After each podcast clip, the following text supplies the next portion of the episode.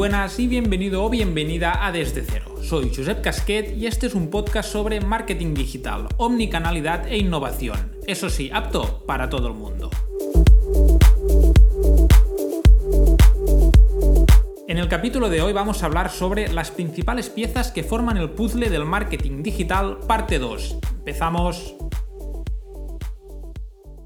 Vale, para no decirlo 50.000 veces, ya digo que todo lo que vamos a ver en este capítulo lo vamos a ver a lo largo de este podcast con más profundidad. Ahora sí, cuarta gran dimensión del marketing online.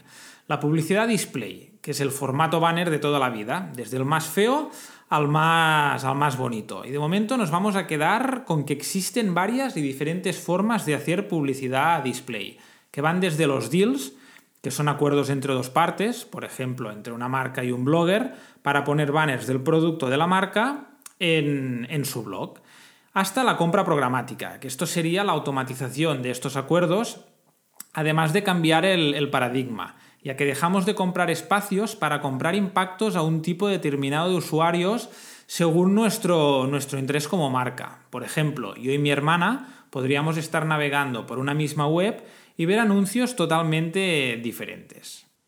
Seguimos con la quinta dimensión, email marketing, que al final no deja de ser el envío de emails a nuestra base de datos para mantener la base de datos activa, informarla de novedades, promociones y es una palanca que puede ser muy rentable, pero la debemos ejecutar de forma correcta, ya que existe una, una línea muy delgada entre lo que es y no es spam.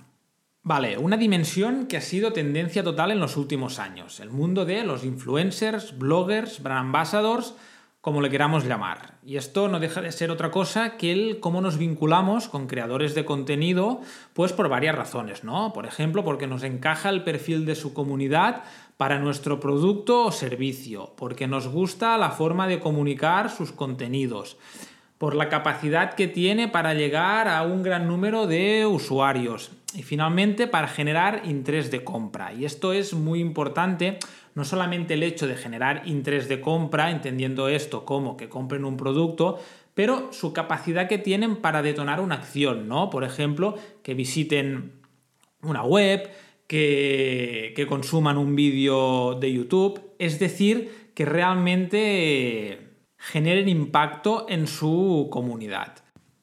Ejemplo, somos una empresa alemana que hacemos carne 100% vegetal y queremos entrar en España donde nadie nos conoce y queremos empezar por el público, o sea, por los consumidores que son 100% veganos. Aquí lo que podemos hacer pues es ir a buscar esos perfiles de bloggers, influencers de gastronomía vegana que sean obviamente 100% veganos, porque así nos vamos a asegurar que gran parte de su comunidad pues será 100% vegana.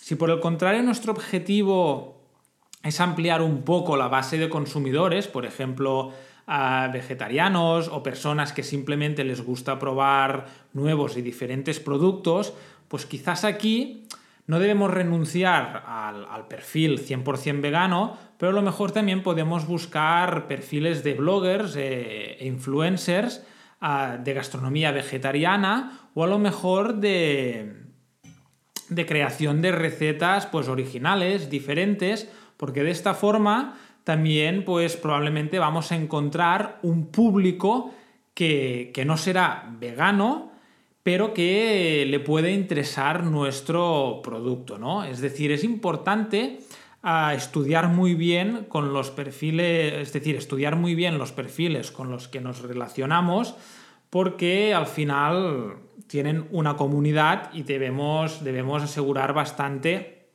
que nuestra acción con esa, con esa persona pues está impactando a la comunidad que realmente nos interesa como, como marca.